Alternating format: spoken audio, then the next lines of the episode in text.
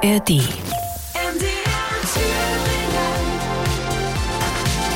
MDR Thüringen. Die Kulturnacht. Mit Franziska Heimann.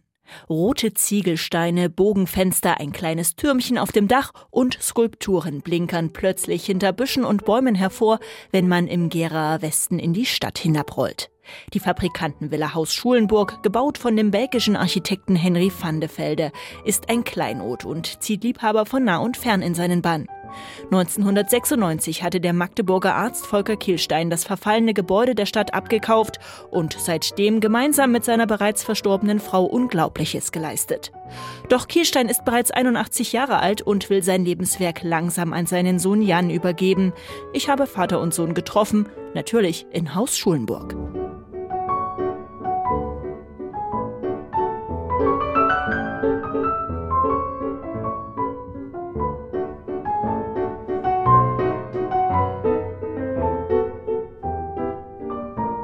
Herr Kirstein, 1996 haben Sie äh, Haus Schulenburg von der Stadt übernommen. Das Gebäude war damals in einem, gelinde gesagt, äh, desolaten Zustand.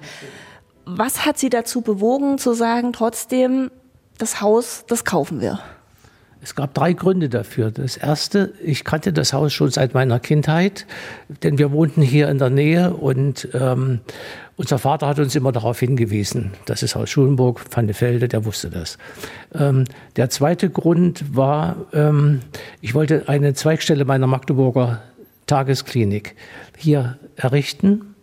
Und äh, der dritte Grund war, äh, ich äh, wollte gerne dieses Kulturdenkmal, welches dann in dieser als Klinik genutzt werden sollte, originalgetreu erhalten.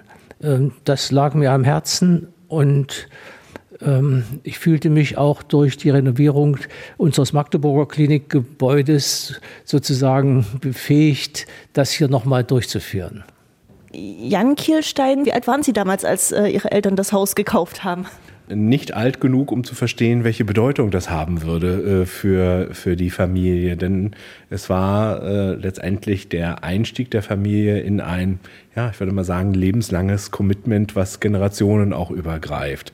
Ich hatte damals die Bauruine äh, gesehen. Es wurde äh, auch äh, spekuliert, ob man das Ganze nicht abreißen äh, solle, aber wegen des Denkmalschutzes war das nicht erlaubt. Und ich habe mir ehrlich gesagt äh, nicht vorstellen können, äh, dass aus diesen bemitleidenswerten eigentlich abrissreifen Zustand nochmal das Kleinod entsteht, was dann ein Vierteljahrhundert später hier auch zu sehen ist. Aber Sie haben nicht gedacht, liebe Eltern, was habt ihr euch dabei gedacht? Das haben sie sehr vorsichtig und nett formuliert. Ich habe schon gedacht, die spinnen, äh, dass sie sowas machen. Und zum Glück haben sie gesponnen und zum Glück äh, hatten meine Eltern genügend Fantasie äh, zu erahnen, was sich da aus ja, diesem abrissreifen Gebäude machen lässt. Nicht nur hier am Ort, sondern auch für den Ort und für den Freistaat und die, ja, für die Region. Wie war das denn damals, ähm, Herr Kielstein Senior, würde ich jetzt in dem Fall dann einfach mal sagen. 1996 dann Kaufvertrag unterschrieben, dann steht man hier vielleicht erstmals wirklich als Eigentümer dieses Gebäudes, was wirklich in einem bemitleidenswert traurigen Zustand war, auf dem Hof und denkt sich dann vielleicht nochmal, was haben wir da eigentlich gemacht? Oder was war das damals für ein Gefühl, als Sie dann wirklich, wirklich Eigentümer waren? Das habe ich nicht gedacht.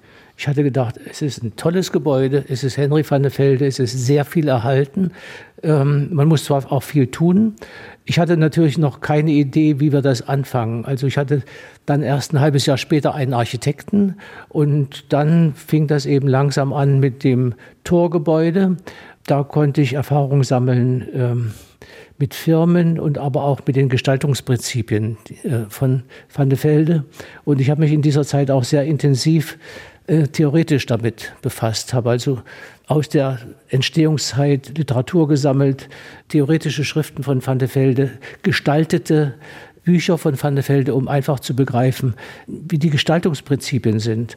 Und das meiste haben wir aber gelernt eben direkt vor Ort am Bau. Also ähm, so ein Gebäude hat ja ein Gedächtnis und äh, unter Farbschichten oder unter äh, Steinschichten oder äh, auch wenn man genau hinguckt an einer bestimmten Stelle, entpuppt sich die wirkliche Gestaltung und dann weiß man, wie man das machen muss. Ja, Sie waren ja kein Bauspezialist, Sie sind Arzt. Sie haben das alles am lebenden Objekt dazugelernt. Das habe ich am lebenden Objekt, wie Sie sagen, dazugelernt. Ich hatte zwar schon immer so ein äh, kulturelles Doppelleben und war in diesen Dingen etwas bewandert, aber äh, ein Spezialist für Renovierung und Rekonstruktion von Van de Velde bin ich erst jetzt, damals nicht. Jan Kielstein, welche Beziehung haben Sie zu dem Haus? Sie sind nun nicht wahrscheinlich als Kind regelmäßig hier spazieren gegangen. Ne? Ihr Vater ist als Teenager, als 18-Jähriger sind, haben sie Gera verlassen. Sie sind wahrscheinlich mit Haus Schulenburg erst mit dem Kauf so richtig in, in ja, Verbindung gekommen, oder? Ähm, nein, äh, in der Tat schon vorher, denn äh, letztendlich äh, meine Tante, mein Onkel und meine Großmutter ähm, ähm, lebten hier alle zu der Zeit in Gera und die haben wir natürlich regelmäßig besucht und so, dass ich dann auch natürlich das, was in Gera sehenswert ist, mir immer anschauen durfte, Klammer auf, vielleicht auch manchmal musste, Klammer zu. Und äh, insofern war das jetzt für mich äh, nichts, was äh, neu äh, gewesen ist. Ähm, was neu war, war dann wirklich äh, die Überraschung, ähm, so ein Commitment einzugehen und sich auf eine Reise zu begeben, ähm, die viele sehr kreativ und mit sehr viel Engagement auch begleitet haben, ähm, aber wo letztendlich ähm, immer ein Kapitän auf der Brücke steht und äh, sagt, wo es lang gehen muss. Auch ich habe sozusagen dann diese Lernkurve mitgemacht. Also Velde war im Prinzip dann über eine geraume Zeit Familienmitglied. Äh, ja, also er war thematisch präsent und auch äh, bei der Inaugenscheinnahme von anderen Museen zum Beispiel wurde immer die Querverbindung dann gemacht. Also ja, das ist hier gut, oh, das äh, müssen wir äh, in Haus Schulenburg, müssen wir das anders machen. Und da sind auch berühmte Museen dieser Welt nicht äh, unkritisiert äh, bei weggekommen, ähm, weil natürlich ähm, Haus Schulenburg so präsent seit der Zeit dann in der Familie ist. Das stelle ich mir sehr spannend vor. Äh, Vandefelde Haus Schulenburg oder der Textilfabrikant Schulenburg sitzen mit am Küchentisch bei Kielsteins und werden ins Armbrotessen mit einbezogen. Ja, also, aber ich glaube, das müssen sie mit dieser, mit dieser Intensität machen, um dann auch äh, Menschen auf die Finger zu klopfen, die sagen, das machen wir so und so. Und ähm, ich glaube, ähm, der Denkmalschutz hat äh, in meinem Vater einen militanten Verbündeten äh, gefunden, denn äh, teilweise sind eben de während der Rekonstruktion hier Originalfacetten dann aufgetreten, die, die auch beim Denkmalschutz vorher gar nicht so präsent gewesen sind. Und ähm, deshalb war eben äh, das ein ganz hohes Gut zu sagen, wir lassen uns aus vielerlei Gründen Zeit, aber die Qualität äh, und äh, die, die Beziehung zum Original, die sind ganz wichtig und, und Leitschnur letztendlich. Herr Kirschen, worauf haben Sie denn hier in Haus Schulenburg besonderen Wert gelegt? Was war Ihnen wichtig, was Sie ja, wirklich herausarbeiten wollten? Also wichtig war erstmal alles, was noch ähm, original vorhanden ist, zu erhalten und nicht äh, auf äh, Anraten von Architekten und Handwerkern rauszureißen und neu zu machen und schlechter zu machen. Und dann muss man natürlich in die verborgenen Ecken gucken, um Informationen zu bekommen über Farben und über äh, ähm, andere Gestaltungsprinzipien. Und dann ähm, ist es ganz wichtig, dass man auch weitere Informationen bekommt. Also wir haben aus der Familie Schulenburg ein ganz umfangreiches Bildmaterial bekommen, äh, mehrere Alben. Das Haus ist hier fotografisch durch, fast durchgängig dokumentiert und das waren natürlich wichtige Informationshilfen. Und dann muss man auch Vergleiche ziehen zu anderen Vantefelde-Gebäuden und äh, man kann auch sehen, dass an anderen Gebäuden die Renovierung eben doch nicht so sorgfältig gewesen ist. Und äh, na, zum Beispiel, wenn ich durch das Bauhausgebäude in Weimar gehe, da sehe ich so manches, was ich nicht so gemacht hätte.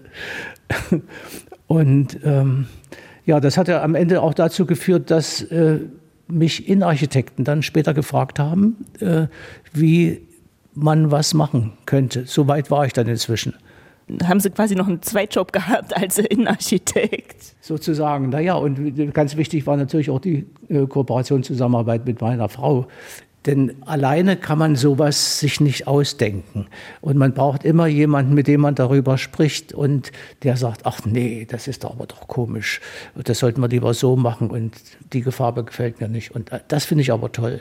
Und so, also dieser Austausch, der war also ganz wichtig. Und ich selbst, also ich alleine hätte das nicht geschafft, ohne meine Frau und auch, auch äh, ich hätte es auch nicht geschafft, wenn die Familie nicht dahinter gestanden hätte. Also erstmal zustimmen, positiv. Äh, ja, nur so geht's.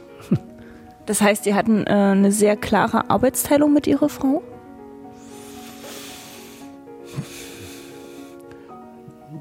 Das kann man, ja, also, wenn wir zurückgefahren sind von Gera, dann habe ich immer zu meiner Frau gesagt, nimm doch mal einen Block raus. Und, und, dann haben wir uns, sie hat geschrieben, ich bin gefahren und dann haben wir uns ausgedacht, was wir als nächstes machen.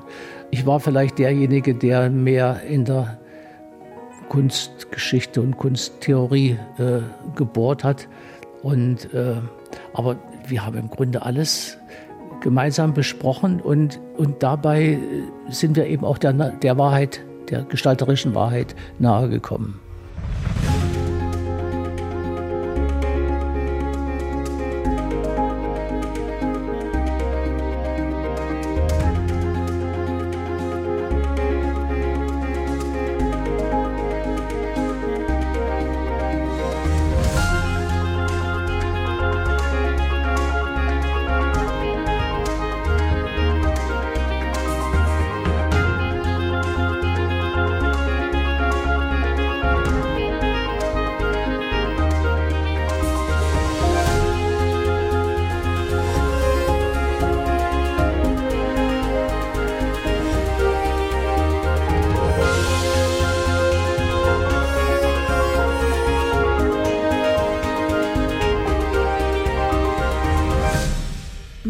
1947 war ja Familie Schulenburg hier enteignet worden. Das Gelände wurde dann als ja, Schwesternschule genutzt und stand schließlich irgend viele, viele Jahre leer.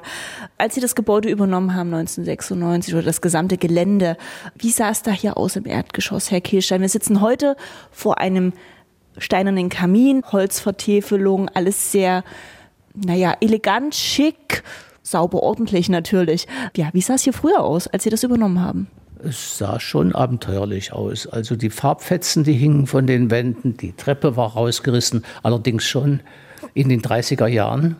Ähm, und der Fußboden war feucht, der hat sich gewellt. Hier nebenan im, ähm, im Musiksalon, da wuchs der Schimmel an der Wand. Aber es war doch das Haus in seinen Grundstrukturen noch gut zu erkennen. Und ich kannte ja vorher schon die, eine Monographie von Osthaus, ähm, eine Van der Velde Monographie, wo dieses Haus sehr äh, genau dokumentiert war. Also ich wusste schon ungefähr, wie das wieder werden müsste. Da müssen ein paar Wände versetzt werden und eine Wand raus und solche Geschichten. Es war für fremde Blicke noch erschreckender als für mich. Das heißt, so wie es heute aussieht, das hatten Sie schon so grob im, im Wesentlichen. Im Wesentlichen schon. Also es sind dann viele Dinge dann noch mal etwas anders geworden, aber so ungefähr wusste ich das, wie das wird. Nun war das ja eigentlich ursprünglich gar nicht gedacht. Sie hatten es schon angesprochen, dass Sie das als reines Museum betreiben. Sie wollten hier eine Außenstelle Ihrer Suchttagesklinik aufbauen. Wie hatten Sie sich das ursprünglich gedacht? Na, relativ einfach. Die Tagesklinik hätte ja hier am Tage äh, zu tun gehabt, äh, bis Nachmittag um vier vielleicht und äh, dann nicht mehr und an den Wochenenden auch nicht. So, und dann sollte das eben so sein, dass diese Räume am Wochenende und am Nachmittag gezeigt werden können und öffentlich äh, äh, zugänglich sind. Und zu diesem Zweck sollten die eben auch ganz genauso wiederhergestellt werden, äh, wie sie gewesen sind. Aber dieses Tagesklinikmodell stieß in Thüringen auf verschiedene Widerstände. Lokaler Art, Konkurrenzen, wie sehr wurmt Sie das heute noch oder ist das einfach jetzt abgeschlossen und vorbei? Das hat mich sehr gewurmt. Ich habe sehr zehn Jahre bestimmt versucht, das zu machen. Hatte den Probebetrieb hier schon aufgenommen mit Verlust. Und dann ging es aber absolut nicht weiter. Und dann habe ich eine Kippschwingung bekommen und habe gedacht, jetzt reicht es. Aber Sie haben, obwohl Ihnen solche Steine in den Weg gelegt wurden und Sie Ihre Projekt, was das Ganze ja finanziell erträglich gemacht hätte, sozusagen mit der Tagesklinik. Das hatte nicht geklappt. Und sie haben dann trotzdem nicht gesagt, Haus Schulenburg, jetzt lass mich in Ruhe, sondern sie haben tatsächlich einfach weitergemacht. Ich konnte irgendwie nicht anders und wollte auch nicht anders. Das Ergebnis gibt mir hier auch recht. Das will ich gar nicht in Abrede stellen. und es ist ja noch mehr passiert. Erstens sind die Räume wieder originalgetreu. Wir haben hier fünf, sechs, sieben, acht originalgetreu wiederhergestellte Van der Velde Räume. Im Museum für Kunst und Gestaltung in äh, Hamburg gibt es eins, einen Raum. Dann äh, hat sich das ja auch rumgesprochen, dass wir das hier machen. Und dann hat sich diese Van der Velde Community gemeldet. Und dann kamen auf einmal nicht nur die Originalräume wieder zustande, sondern kamen auch die Möbel zurück. So, also kamen plötzlich die Speisezimmerstühle zurück, Musiksalon komplett. Die Möbel waren ursprünglich nach Amerika gegangen äh, mit einer Tochter von Schulenburg als Aussteuer, sind dann äh, von Brasilien aus wieder zurückgekauft worden, weil sie dann plötzlich kein Geld hatte und das eben verkaufen musste. Und der Sammler in München, der hat dann diese Möbel durch fünf bedeutende Museen in äh, Deutschland geschickt. Und äh, als er davon gehört hat, hat er gesagt, also wenn, dann wird es an Hans Schulenburg verkauft. So, und dann sind also diese Möbel auch wieder hierher gekommen.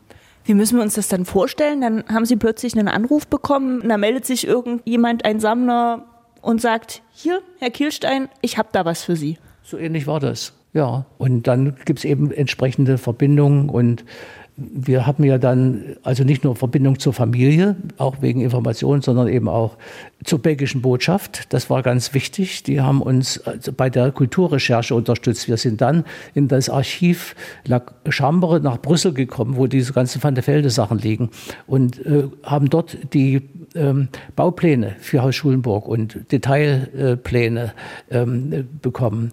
Und in der Königlichen Bibliothek gab es äh, Fotos und äh, wichtigen Schriftwechsel dazu. Und in Zürich haben wir dann äh, im Museum Belriff die Stoffproben gefunden.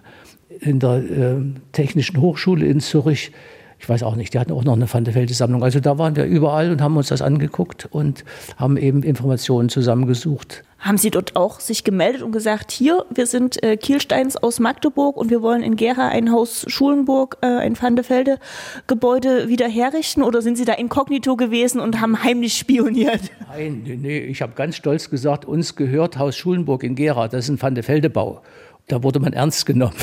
Tatsächlich wäre die Frage, wurden Sie dann belächelt, gerade so als Privatmann oder Privatfrau, die da angerückt sind? Um Gottes Willen, man wurde, man hat einen Hut gezogen. Also wirklich, wer soll einen da belächeln? Das Na, Im Sinne von, dass ein Privatmann und ein, eine Privatfrau quasi sich wirklich dieses Gebäudes annehmen und da so viel Liebe, Geld, Zeit, Herzblut reinstecken. Dass Privatleute sowas machen, das ist doch normal.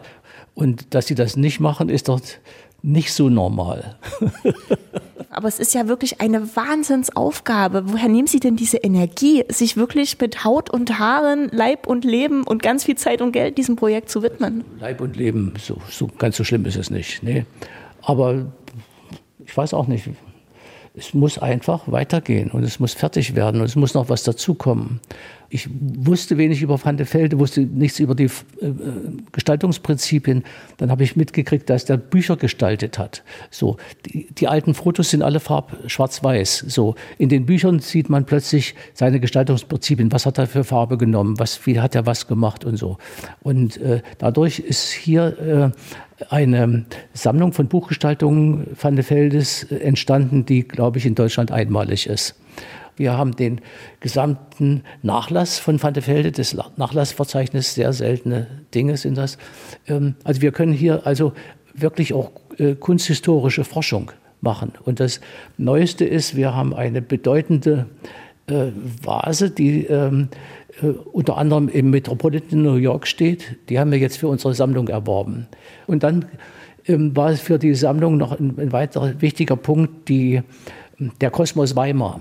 Also Weimar war ja äh, vor dem Ersten Weltkrieg oder um 1900, naja, ein bisschen verschlafen und ein bisschen weit weg von der europäischen Moderne. Und es waren ja zwei Leute, die die Moderne reingeholt haben, nämlich Van der Velde, der ab 1902 in Weimar war, und Graf Kessler.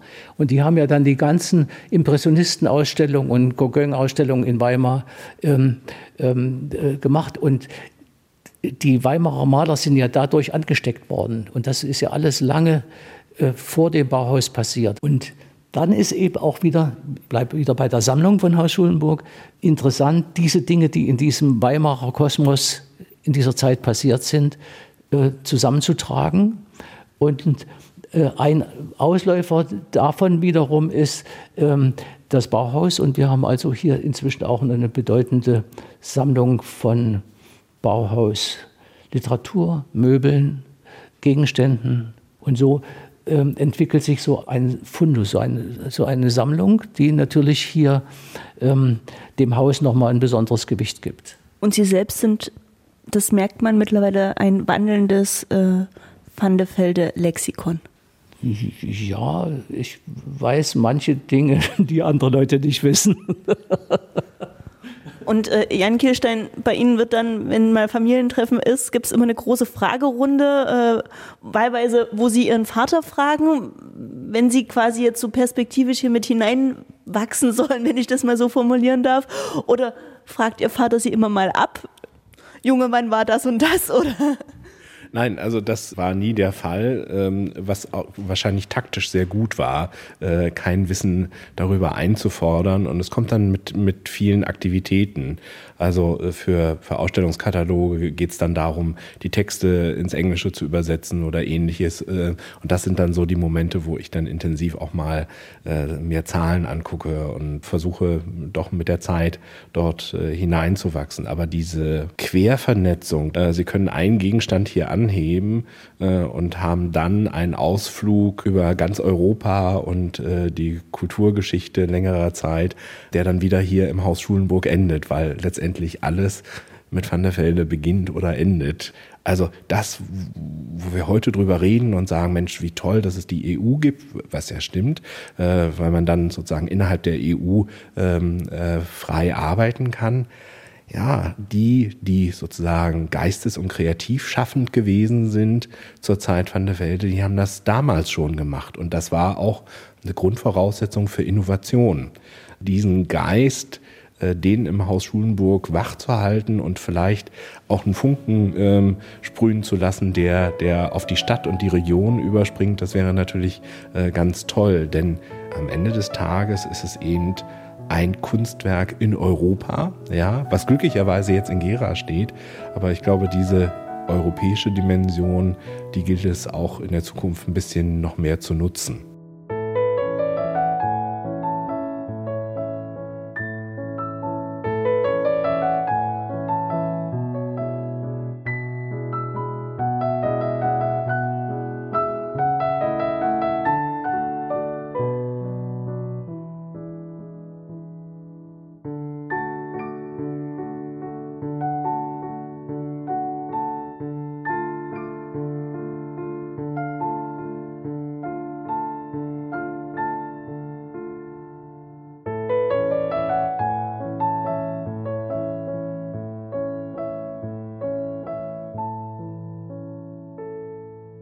Also wir sind hier im Wohnzimmer von Haus Schulenburg und äh, das Besondere an dem Zimmer ist erstmal, dass ähm, Van de Velde die Wandvertäfelung aus äh, seltenen Tropenhölzern 1928 gemacht hat.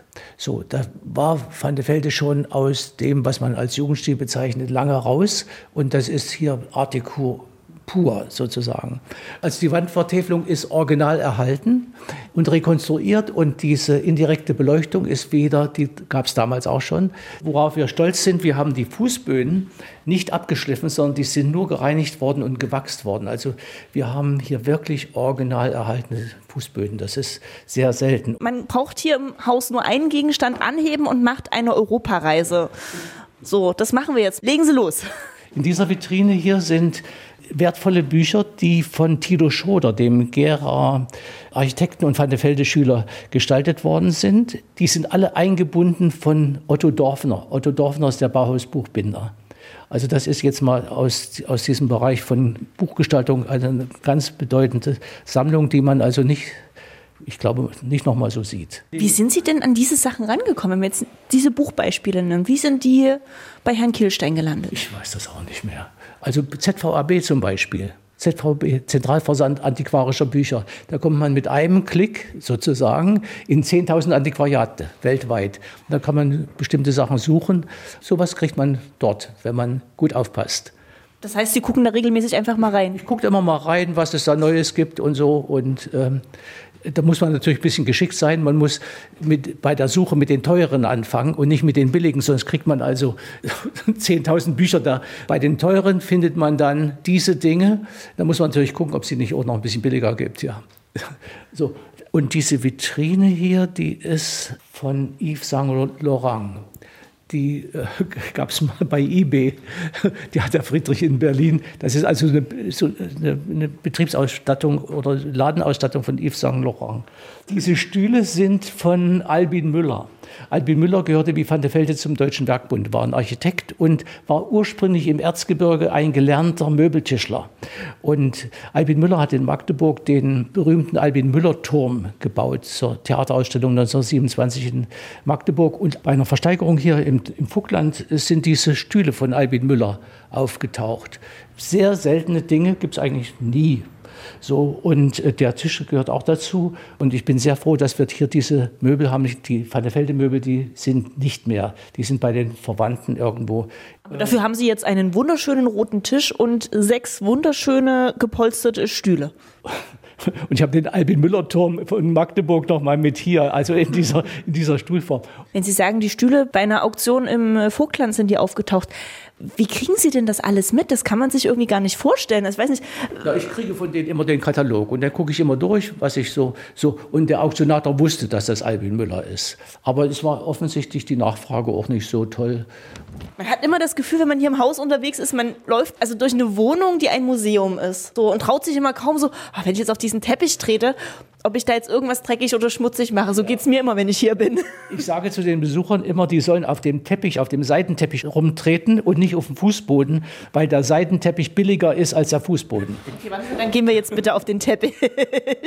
Das sind die Möbel, die ähm, nach Brasilien gekommen sind und dann wieder ähm, über München und ein paar Museen dann wieder hier äh, gelandet sind. Das, das Sofa und die zwei Polstersessel. Und äh, dann waren die hier, dann waren die aber falsch bezogen kenne ich eine Firma aus Grimmitschau, äh, Eschke, die solche Stoffe nachweben. So, da war Herr Eschke extra noch mal in der Schweiz äh, im Museum Bellriff und hat sich die Originalstoffprobe besorgt. So, und dann haben wir diesen Stoff nachweben lassen und da mussten wir aber die, die, ähm, die Fäden bestimmen. Also das sind ähm, zweierlei Gelbfäden drin, ein Goldgelb und ein helleres Gelb und so ein äh, zartes Grau-Violett. Und dann hat man noch keinen Polsterer. Und in Blauen gibt es den Herrn Golle. Und Herr Golle, der kann in Schlössern diese Wandbespannung machen. Und der ist sehr versiert. Ein junger Mann noch. Der hat dann äh, das richtig gemacht. Also da muss Rosshaar rein und so ein Stich und was weiß ich was alles. Dann haben wir also die, äh, das, den neuen Stoff drauf machen lassen und auch die richtige Polsterung. Und die Möbel, die standen schon mal im brasilianischen Urwald sozusagen? Die standen schon mal im brasilianischen Urwald. Jetzt stehen sie wieder hier. Wo sie hingehören? Wo sie hingehören. Und das ist eigentlich der, die Hauptgeschichte aus diesem Raum. Hier haben wir eine alte Aufnahme von 1920 oder so. Und hier unten, das ist der verrottete Zustand dann später. Und ich ging mit meiner Frau, äh, wir waren in Wiesbaden zur Denkmalmesse und haben so rumgeguckt. Und da war dieses Bild hier in einem Display von der, vom Auktionshaus Koller in, äh, in Zürich. Und ähm, ich hatte die, äh, dieses Bild mit, weil ich so eine Broschüre habe. Und da habe ich denen gezeigt, wo das Bild mal hing. So, und das ist natürlich für so ein Auktionshaus immer wichtig, wenn die wissen, wie die Provenienz ist, also wo das herkommt. Dank dessen ist dann dieses Bild versteigert worden bei Koller für 3,7 Millionen Schweizer Franken. Das ist also. Das haben Sie dann jetzt aber nicht gekauft? Äh, Sie sehen es doch, das hängt doch hier. Also es hängt hier. Ich äh, traue mich ja kaum zu fragen. Ja, die haben mir dann aus Dankbarkeit für diese Information von diesem Bild, was so teuer war, eine Farbkopie machen lassen, eine Leinwandkopie. Das, die ist täuschend echt und erfüllt, füllt natürlich genau den Platz aus. Und dann habe ich noch ähm, nach diesem Bild den Rahmen nachfälschen lassen. Wenn ich gut drauf bin, erzähle ich den Leuten, das kostet 3,7 Millionen Schweizer Franken. Und dann, das ist interessant, Was meinen Sie, wie Sie angeguckt werden, wenn Sie sagen, ich habe 3,7 Millionen Schweizer Franken bezahlt? Sie haben ja gerade mich gesehen. da gucken die Leute erstmal von oben nach unten, was hat er für Schuhe an oder was. Aber das ist das, das Gute natürlich, also zum einen, dass die Enkel nicht das Bild abzahlen müssen, weil es äh, eben dann äh, doch nicht teuer war. Aber dieses, dieses fotografische Gedächtnis, das ist ja nicht die erste Entdeckung gewesen, aus dem Augenwinkel heraus, so nach dem Motto, Mensch, da ist doch das Bild, was wir nur oder meine Eltern nur vom Schwarz-Weiß-Foto kannten. Ne? Das müssen sie ja so engrammieren, dass wenn sie in einer anderen Stadt unterwegs sind und irgendwo vorbeigehen, dass das, ihnen das plötzlich auffällt. Und so ist es auch mit einer Tür gewesen, die meine Eltern im Rahmen einer undankbaren Umleitung von der Autobahn auf einem Dorf dann gesehen haben. Da sind wir vorbeigefahren. Ich sagte, meine Frau, das gibt es in Kid-Russen-Film. Und sagst du, was? Und ich bremste, ja, die kriegt den Schreck mitten auf der Straße, bremst der Kerl, ja. Jedenfalls, ähm, da war diese Tür aus dem T-Pavillon eine, eine Garage eingebaut. In diesem T-Pavillon war zu diesem Zeitpunkt noch eine ähm, Trafostation. Die ist in 50er Jahren eingebaut worden. Dabei ist die Tür, musste die rausgenommen werden und der Bauarbeiter hat die mit nach Hause genommen. So. Und dann da haben wir die dort gesehen. So, und dann sind wir, haben wir mit der Besitzerin da gesprochen und hat gesagt, nee, das ist ein Erbstück vom Vater, das können wir nicht hergeben und so. Also war kein Rankommen. Wir hatten den Bauplan von genau von dieser Tür aus La Chambre in Brüssel. Also es war alles. Und wir hatten auch von Schulenburgs auch noch ein Foto davon, wo die, wie die Kinder davor steht. Na jedenfalls, diese alte Dame äh, verstarb dann und deren Sohn hatte dann kein Problem damit, die Tür herzugeben. Ich musste ihm aber dafür an derselben Stelle eine neue Tür liefern in Eiche, hat er darauf bestanden. Jan Kirstein, würde Ihnen das auch schon passieren, wenn Sie irgendwo unterwegs sind und aus dem Augenwinkel was sehen? Sind Sie auch schon so tief reingewachsen, dass Sie auch schon denken würden, Mensch, das, das kenne ich irgendwo her, das können wir gebrauchen? Ja, also da bin ich wahrscheinlich so auf Regionalliga-Niveau. Ähm, äh, also für die Champions League reicht es garantiert äh, nicht. Und ich glaube, das äh, hängt natürlich zum einen am Alter und zum anderen so ein bisschen an der Kulturgrundkonstitution. Also im Gegensatz zu meinem Vater, der sehr gut zeichnen kann und von jeher sich auch mit Kunst äh, beschäftigt hat, viel Kunst selbst auch gemacht hat, denke ich immer noch mit Schrecken an das Zeichnen der Demonstration zum 1. Mai in der Grundschule. Da ist mir sozusagen diese Art von Verbindung zur Kunst abhanden gekommen. Ich versuche es hier äh, im Haus Schulburg wieder gut zu machen.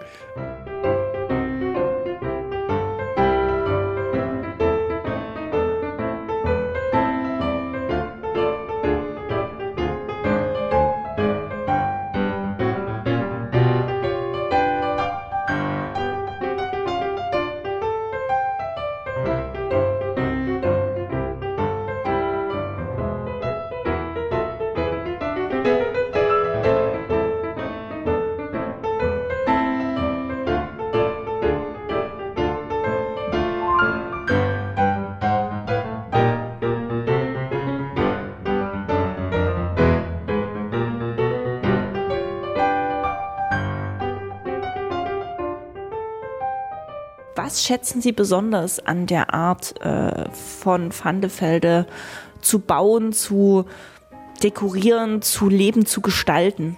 Die Hauptsache bei Vandefelde ist ähm, Vernunft.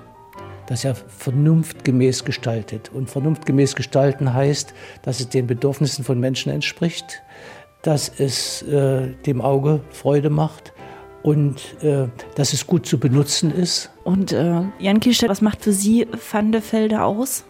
Der kreative Größenwahn. Also die Idee zu haben, äh, und so ist ja auch die Historie dieses Hauses, nicht nur Möbel zu designen, sondern dann auch, wenn der Auftrag da ist, dem Besitzer dieser Möbel, ja, äh, Paul Schulenburg, dann einfach mal eine Villa zu bauen, die da zu den Möbeln passt. Und gute Verkaufsstrategie. Eine sehr gute Verkaufsstrategie ist, ist glaube ich, nicht für jeden so äh, nachzuvollziehen. Und die Besessenheit von Form, Funktion, Inhalt und den Nutzer oder die Nutzerin im Blick haben, das finde ich äh, gigantisch. Also wenn sozusagen alles aus einer Hand kommt, äh, vom Besteck über den Tisch, über Textilgestaltung, Wandbespannung bis zum gesamten Gebäude.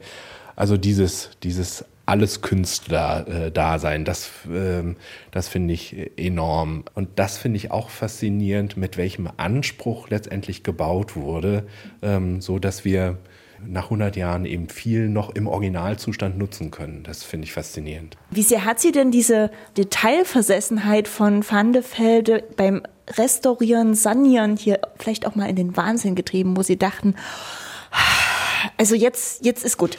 Nee, nee. Nee, ich habe mich über jedes Detail gefreut, was man eben richtig machen kann.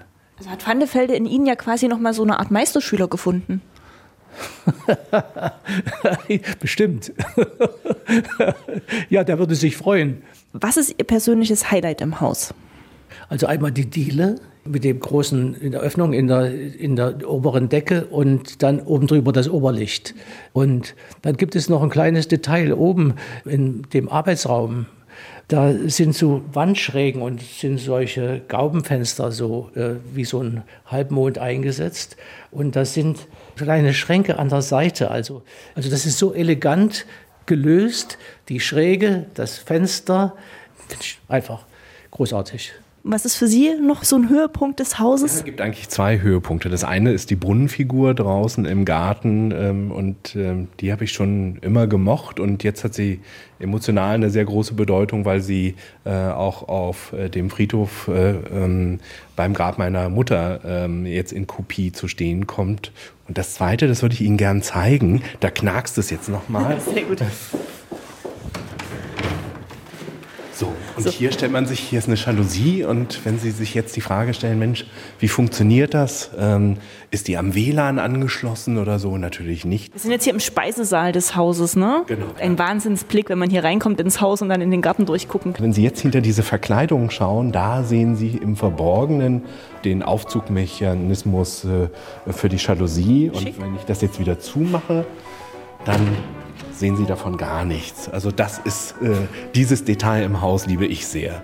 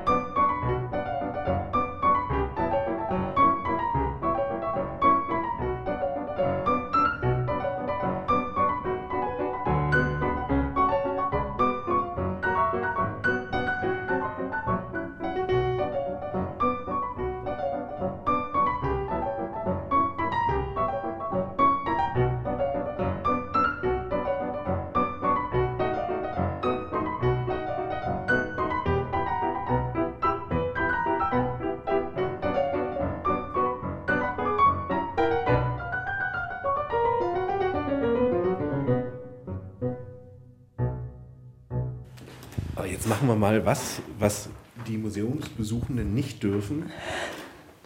Wir machen mal den Stuhl frei, dass oh nein. Sie sich hinsetzen können. Doch. Das heißt, ich darf jetzt hier Probe sitzen? Ja, auf jeden Fall. Sitzt sich ehrlicherweise bequemer als das Sofa draußen. Ja, ja. Äh, das ist nicht verwunderlich, ist ja auch Van der Velde. Sie haben 1996 das Gebäude gekauft, ungefähr ab 97 dann mit dem langsamen Sanieren, Restaurieren, Sammeln angefangen. Haben Sie sich jemals Gedanken über die Kosten gemacht, was da auf Sie zukommen könnte oder erstmal losgelegt und gehofft? Naja, ich meine, ich hatte eine gut gehende Arbeit in Magdeburg. Darauf habe ich vertraut, dass das ausreichen wird. Ähm, und es hätte aber nicht ausgereicht und es gab dann eben auch Unterstützung. Also zum Beispiel vom Denkmalamt. Und die Hauptunterstützung kam, äh, nachdem ich mich an verschiedenen Stellen intensiv mit viel Mühe beworben habe, ähm, vom Bundesverwaltungsamt in Köln. Und ähm, ich habe mir ehrlich gesagt um die Kosten keine großen Gedanken gemacht. Es hat immer irgendwie geklappt. Haben Sie das jemals zusammengerechnet, wie viel Sie in das Haus äh, investiert haben? Ich habe es wirklich nicht zusammengerechnet. Ich weiß es wirklich nicht. Und wenn ich es wüsste, würde ich es nicht sagen. Jan Kielstein, Ihnen ist quasi bewusst wahrscheinlich mit ein bisschen Furcht, was da auf Sie zukommt, weil so wirklich allein tragen tut sich das Haus ja leider nicht, wie es aber letztendlich allen Museen irgendwie geht. Das ist richtig. Also letztendlich ist es eine Kultureinrichtung, eine sehr wichtige Kultureinrichtung für die Stadt, aber aus meiner Sicht auch für den Freistaat, die natürlich nur funktioniert, wenn es eine Querfinanzierung gibt. Ja, da sind wir im Moment am Arbeiten, zu gucken, wie äh, können wir die Summe des Geldes, die im Prinzip jedes Jahr zugeschossen wird, um den Betrieb aufrechtzuerhalten, wie können wir das reduzieren? Von der schwarzen Null rede ich gar nicht. Und da gibt es verschiedene Konzepte, also basierend auf diesem Ausstellungskonzept dann auch äh, die Räumlichkeiten für Seminare anzubieten. Das, da gibt es äh, gute erste Kooperationen. Hochzeiten im Haus Schulenburg sind sehr beliebt, ähm, aber es reicht in der Summe immer noch nicht aus. Und deswegen gucken wir jetzt nach neuen Formaten. Wir gucken nach Kooperationen. Und wir würden uns wünschen, dass ähm, Haus Schulenburg natürlich auch in der Stadt nochmal die Bedeutung bekommt, die es letztendlich unserer Ansicht nach äh, verdient. Ja. Dieses ja, stiefmütterliche Dasein, was es in, in Gera gefühlt von Seiten der Stadt fristet manchmal. Wurm zieht das ein bisschen, Herr Kielstein? Also, dass die Stadt uns stiefmütterlich behandelt, so will ich das nicht sehen. Also, wir haben verschiedene gute äh, Kontakte und Unterstützung schon gehabt, aber ich glaube, die Stadt müsste hier stärker präsent sein und äh, sich dafür engagieren. Und, aber wir brauchen auch äh, mehr Kooperationspartner. Also zum Beispiel könnte man mit dem Theater zusammenarbeiten. Man könnte hier kleine Musik- oder Literaturformate machen. Sind wir auch gebremst worden. Wir hatten ja zwei Jahre Corona, da lief ja gar nichts. Dann gibt es hier auch so eine Arbeitsgruppe Tourismus oder soll es geben so, da bin ich bereit, da auch mitzuarbeiten. Also es müssten sich auch lokal äh, die und auch überregional die Akteure stärker zusammenarbeiten. Sie sind über 80, Sie leiten noch eine Tagesklinik. Sie machen hier den Kurator, den Ausstellungsorganisator, den Eventmanager, haben natürlich Unterstützung durch Angestellten. Auch Ihr Sohn unterstützt Sie. Sie sind aber schon so ein ähnlicher Alleskönner wie Vandefelde, oder? So, man kann nicht alles können. Also ich bin kein Spezialist für Marketing, ich bin kein Spezialist für Pressearbeit, ich bin kein Spezialist für Webseiten und so weiter. Aber es muss ja irgendwie gehen. Ich glaube, Gastronomie ist unsere Achillesferse und das, äh, obwohl aus dieser Stadt äh, Sterneköchinnen kommen, wie Lisa Angermann. Das ist eigentlich peinlich. Äh, äh, die arbeitet zwar äh, momentan in Leipzig, aber dass wir in der Heimatstadt von Lisa Angermann jetzt äh, so schlecht gastronomisch aufgestellt sind im Haus Schulenburg, das ist natürlich ein Problem. Ja, wenn jemand sagt Gastro, Haus Schulenburg, das klingt für mich äh, spannend, äh, dann melden sich sehr, sehr gern. Ich stelle es mir wirklich schwierig vor, Jugendlichen Haus Schulenburg näher zu bringen, weil jedes Schulkind Geras und Umgebung gehört hier wahrscheinlich einmal durchgejagt, einfach weil es ja zum Kulturgut der Region gehört. Ich glaube, dem ist aber bei weitem nicht so, oder? Wir sind ja schon verschiedentlich auf Schulen zugegangen, vielleicht nicht genug, aber ich kann mich nicht erinnern, dass Schulen auf uns zugekommen sind. Also ich weiß nicht, wo da die Berührungsängste sind. Also man könnte zum Beispiel in Kunstgeschichte, könnte man Anfang des 20. Jahrhunderts, könnte man hier einen kompletten Unterricht machen. Ähm, und zwar in einer Weise, dass die Kinder das nicht vergessen. Was denken Sie, wie schwierig wird es sein, ähm, Haus Schulenburg als Museum und äh, ja, kulturelle Einrichtungen ja fit zu machen für die Zukunft, ansprechend zu gestalten, dass Leute gern und viel herkommen. Wir wollen schon eine Mischung machen, eine Mischung von Stühlen, wo drauf steht, bitte nicht draufsetzen, ja, was Sie jetzt gerade auf meine Empfehlung hin missachten. Das müssen wir mischen mit, mit neuen Angeboten. Und wir sind ähm, sehr gut dabei. Wir haben, das Haus ist äh, in 3D erfasst. Sie können sozusagen im Internet durch das gesamte Haus äh, sich äh, bewegen, ohne hierher zu kommen. Wir mm, werden jetzt äh, den Ausstellungsbetrieb interaktiver machen, dass wir an äh, Gegenständen äh, QR-Codes äh, anbringen, so dass sie dann ähm, einen Audioguide haben, wenn sie hier sind und all diese wunderbaren Dinge, die sie jetzt nur in Ausschnitten äh, ähm, äh, gehört haben, ähm, dann in verschiedenen Versionen, einer Kurzversion und auch einer Version für die Oberstudienrätinnen ähm, äh, bekommen, ja, dass dann erschöpfend Antwort gegeben wird. Und da kann ich noch ein Geheimnis lüften. Wie, wie stemmt man das alles? Kein Fernsehen gucken, äh, und auch mal 20 Jahre im gleichen Auto fahren. Das geht, ja. Und äh, ich glaube, meine Eltern haben da die Zeit sehr viel sinnvoller äh, investiert äh, als ähm, ja, äh, irgendwie äh, jeden Abend drei Stunden vor dem Fernseher zu verbringen. Wie viel Respekt haben Sie selbst vor der Aufgabe, das Ganze hier irgendwann mal fortzuführen, abgesehen davon, dass äh, Herr Kielstein Senior das auch in den nächsten äh, 10 bis 20 Jahren noch mit äh, fester Hand führen wird, der Kapitän auf, dem, auf der Brücke. Naja, also äh, wie das immer so ist, als, als erster Offizier äh, stellt man sich natürlich dann die Frage, äh, wie, wie würde man es selbst machen und wie bekommt man das hin? Ich habe schon äh, Ehrfurcht vor dieser Aufgabe, weil das nicht nur etwas ist, was für die Familie wichtig ist, sondern äh, es ist ein Projekt einer großen Dimension, gerade für eine Stadt wie Gera.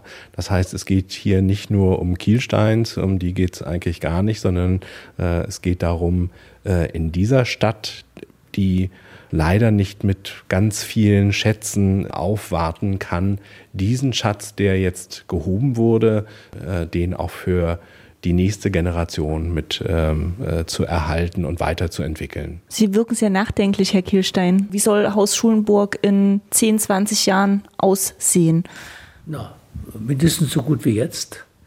Ich bin eigentlich ganz zuversichtlich, weil also mein Sohn dahinter steht und die Enkel seine Söhne stehen auch schon dahinter. Und ich rechne fest damit, dass das also auch noch eine Generation weitergeht. Sind Sie eigentlich hier fertig? Nee, da ist man nie fertig. Das wäre ja auch traurig. es kommt ja auch immer was dazu, ja. Neue Ausstellungskataloge zum Beispiel. Richtig. Oder äh, plötzlich etwas, was hier zu Samuel Bing passt, Pariser äh, Kulturszene 1894 oder irgendwie sowas. So, also es macht einfach auch Spaß, äh, die Sammlung zu komplettieren und zwar nicht durch irgendeinen Kram, den man zusammenwürfelt, äh, sondern äh, durch Dinge, die zusammenpassen. Das ist ja vielleicht überhaupt das Thema hier. Die haben ja wie das so ist. Äh, alle Leute denken, das ist ja sündhaft teuer alles, ja. Und ist es ja auch. Aber dann plötzlich wird bei Quittenbaum ein Pfannefelde-Teppich angeboten und keiner will ihn haben. Und dann geht er am Nachverkauf weg. Relativ preiswert. So, und genauso haben wir jetzt, hier war ein Kleiderschrank von Van Felde extra für Schulenburg gebaut. Der ist dann irgendwie nach 45 verschwunden und ist dann in München bei einem Händler aufgetaucht und dann ist er da auch wieder verschwunden und so weiter. So, und derselbe Schrank, aber von 1908, nicht von 1914, taucht jetzt plötzlich auf einer Auktion auf. Den Schrank will keiner haben. Und, und auf die Art und Weise kommt dieses gute Stück bedeutende Van de Velde-Stück zu einem Preis, den man vertreten kann, wie wieder hierher zurück. Das ist doch toll. Und sowas passiert immer mal wieder. Also es muss passen, es muss sich berühren und es muss einen Sinn machen. Dann macht das Spaß. Jan Kirstein, Volker Kirstein, vielen herzlichen Dank für den Einblick.